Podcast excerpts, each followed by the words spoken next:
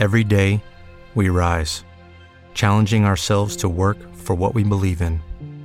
At U.S. Border Patrol, protecting our borders is more than a job, it's a calling. Agents answer the call, working together to keep our country and communities safe. If you're ready for a new mission, join U.S. Border Patrol and go beyond. Learn more at cbp.gov/careers. Hola emprendedores de la vida y bienvenidos a este episodio 195 del podcast Marketing Digital Día a Día, un espacio diario donde hablamos de las novedades más relevantes en cuanto al marketing digital aplicado a negocios. Hoy vamos a tratar dos temas muy interesantes. El primero, la importancia de cuidar a tus empleados en la empresa si realmente quieres destacar y, conseguir excelentes resultados. Y a continuación hablaremos de cuáles son los pilares para una exitosa estrategia de contenidos. Recordaros, queda muy poco para que abramos la reserva de plazas para la segunda promoción de The Digital Marketing Master.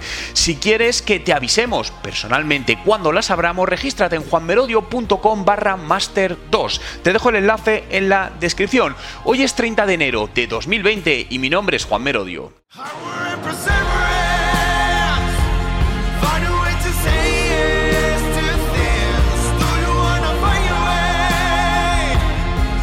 Y recuerda, no hay nada que no puedas hacer en tu vida. Y comenzamos hablando de algo relevante en los negocios hoy, que quizá no lo era tanto hace unos años, y es eh, la importancia de los empleados en un proyecto, ¿no? Y cuando hablo de empleados, fijaos, hablo de cualquier persona que hace que una empresa funcione. Es decir, un empleado para mí no es solo aquel que va físicamente a un puesto de trabajo y está trabajando jornada completa. Un empleado puede ser un proveedor externo, puede ser un colaborador, puede ser alguien freelance que trabaja contigo dos horas a la semana, es decir, alguien que al final hace que tu negocio funcione. Y es muy importante que los cuides como cuidas a tus clientes. Claro, aunque a veces pensando en empresas que tal como cuidan a sus clientes, imaginaos cómo cuidan a sus empleados, ¿no? Pero establecer políticas de recursos humanos reales, ¿no? De, cuidar a, tus, a, la gente que trabaja contigo. Es decir, al final una marca no es nada sin ellos. Eh, un emprendedor puede tener una muy buena idea, saber estratégicamente hacia dónde vamos, pero si realmente quieres hacer algo relevante, necesitas un equipo que te ayude, porque al final tú no puedes saber de todo y no puedes estar en todo y no puedes ser bueno en todo. Por lo tanto, necesitas gente que te ayuda a complementar esas carencias que tienes, ¿no? Y además, o donde no te da tiempo a hacer cosas, y gente muy buena que esté alineada contigo y que te ayude a hacer avanzar el negocio. Al final, esto es una pequeña familia profesional, cualquier empresa, son muchas horas las que pasamos juntos y como en cualquier familia y en cualquier casa que es la oficina, pues hay que estar a gusto. Y cuando alguien está a gusto, no solamente es más productivo, sino que tiene muchas mejores ideas y esto al final redunda en mejores resultados para, para el negocio, ¿no? Y aquí eh, de todo esto quizás se empezó a hablar hace unos años de manera más fuerte, ¿no? Con todo el tema de transformación digital, porque la transformación digital, a pesar de la palabra digital, no tiene nada que ver con tecnología, tiene que ver con personas. La tecnología no son más que herramientas para hacer que todo eso tenga mejores eh, resultados, ¿no? Pero Fijaos cómo ha cambiado, además este es un tema que estábamos hablando ayer en el, en el, equipo durante la comida, cómo han cambiado en los últimos años, ¿no? en las últimas dos, tres generaciones incluso, el tema laboral. ¿no? Yo recuerdo, pues mi padre, por ejemplo, eh, entró a trabajar con 14 años en una empresa y salió con 64 años de esa empresa. Toda su vida trabajó en la misma empresa donde entrabas, te hacían un plan de carrera y eso es lo que pasaba antes, ¿no? A día de hoy eso no sucede. A día de hoy, de hecho, hasta es raro. Antes estaba mal visto que alguien saltase cada tres años de una empresa, ¿no? A día de hoy hasta es bueno, ¿no? Es decir, cuando ves a alguien que a lo mejor lleva 20 años en una empresa o mucho tiempo, ya es como raro. Y dices, es decir, ah, eso no. Es decir, te da la sensación de que puede estar asentado, ¿no? Por lo que todo esto está cambiando. Al final ya nada es para toda la vida. Y cuando hablamos desde el punto de vista de conseguir talento para tu proyecto, se habla de la palabra retener talento, ¿no? Aunque la utilizamos, personalmente es una palabra que no me gusta, porque retener para mí tiene connotaciones en cierta manera de obligación, ¿no? Cuando tú retienes algo, es como que estás obligando a que eso se quede donde está. A mí me gusta más, eh, bueno, quizás es más, no sé, más melancólico, más ideal, ¿no? Dicho de alguna manera, pero es enamorar a tu equipo. Al final, es como una pareja, ¿no? Una pareja no la puedes retener, no debes retenerla, debes enamorarla y que ella quiera estar contigo. Al final no es retener, es que la otra parte quiere estar contigo. Esto es exactamente lo mismo. Al final no es retener a la gente que trabaja eh, contigo, a tu equipo, es enamorarlo de tu proyecto para que realmente sientan, se sientan parte de él, se sientan alineados con tu visión, se sientan que quieren estar ahí, que pueden ayudarte, que quieren ayudarte a, a toda esta parte, ¿no? Y, Insisto, esto es algo muy importante. Cuando veo empresas con alto poder de, con alta rotación, ¿no? Tengo un cliente en concreto que tiene una rotación enorme, llevo trabajando con ellos algo más de dos años como consultor digital externo y os puedo decir que soy el más antiguo del departamento de marketing. Han pasado tres directores de marketing a lo largo de este tiempo. Claro, eso no es positivo, ¿no? Eso, eh, desde mi punto de vista, es, es un error, ¿no? Porque, bueno, te puedes equivocar con una persona o esa persona al final no hace las cosas bien, pero cuando hay tanta rotación, hay problemas en el sentido de que lo primero, pues proveedores y clientes ven demasiado cambio, lo que no es bueno. Estás perdiendo conocimiento. Al final, esa persona que ha estado trabajando ocho meses en la empresa, has tenido que invertir tiempo en formarla, en que entienda cómo va todo y ha tenido ideas que se van y desaparecen y tiene que entrar otra nueva persona. Por lo tanto, va haciendo silos constantes que obviamente no son buenos para, para ningún negocio, ¿no? Por lo que eh, al final cuando ves que las personas están trabajando a gusto y que realmente están alineadas, a veces, a ver, esto no es perfecto, ¿no? A todos nos ha pasado que al final hay personas que por X razones no están alineados con tu visión, no pasa nada. Si es que no todo el mundo puede trabajar con todo el mundo. Esto es muy importante, ¿no? Y cuando nosotros hacemos procesos de selección, os digo que para mí esta es de las cosas más importantes, si no la más importante. No es todo lo que sepa. Es decir, una persona puede tener un currículum brillante, haber estudiado, tener muchos conocimientos, pero para mí, para trabajar con nosotros, no es suficiente. Porque al final los conocimientos se adquieren, la actitud no.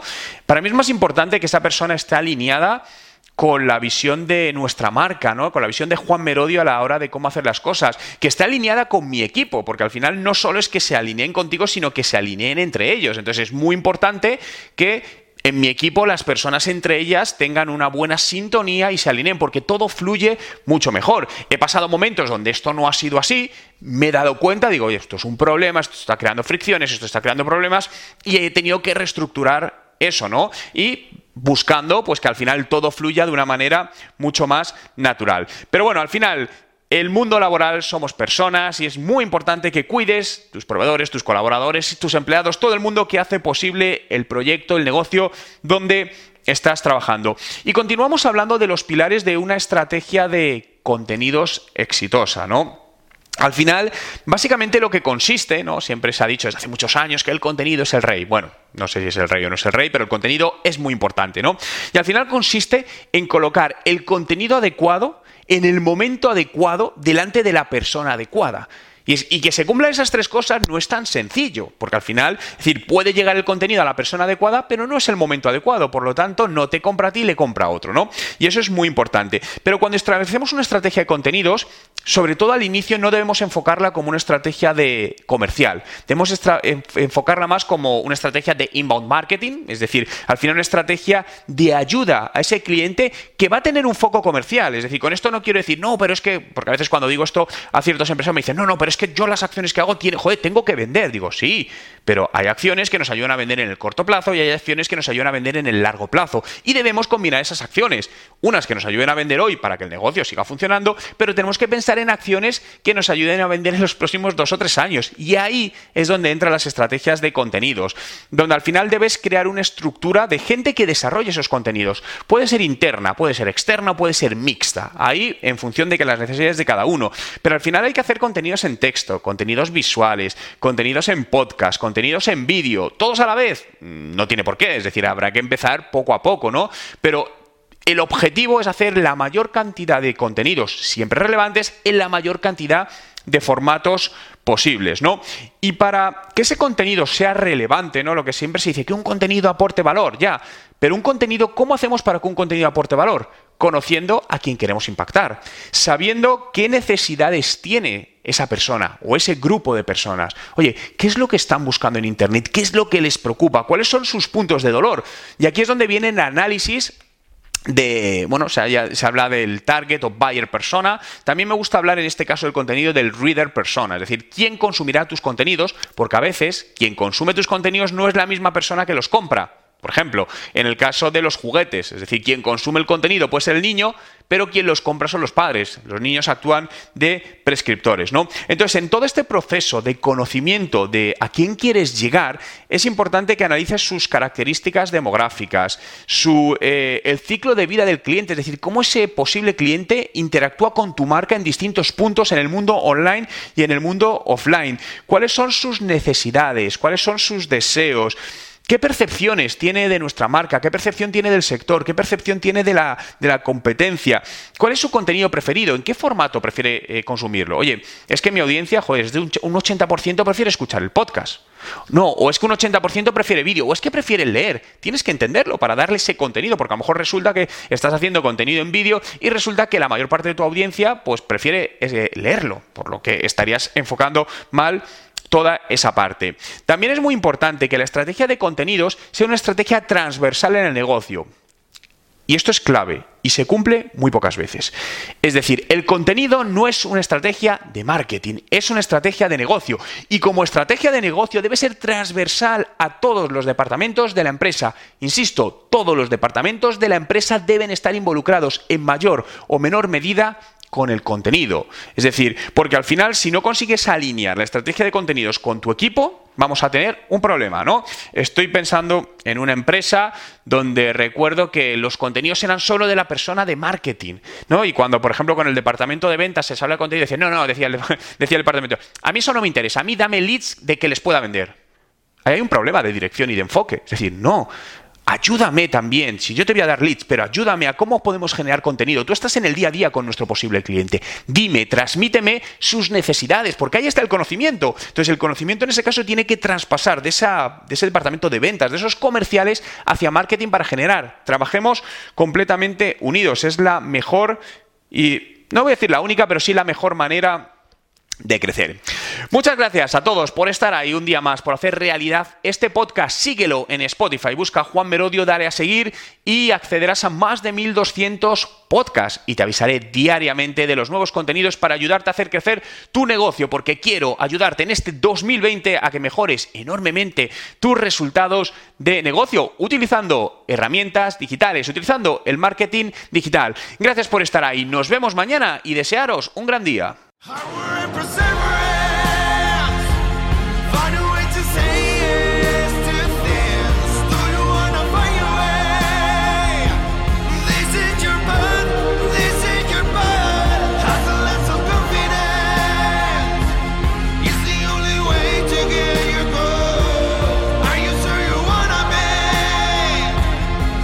Y recuerda, no hay nada que no puedas hacer en tu vida.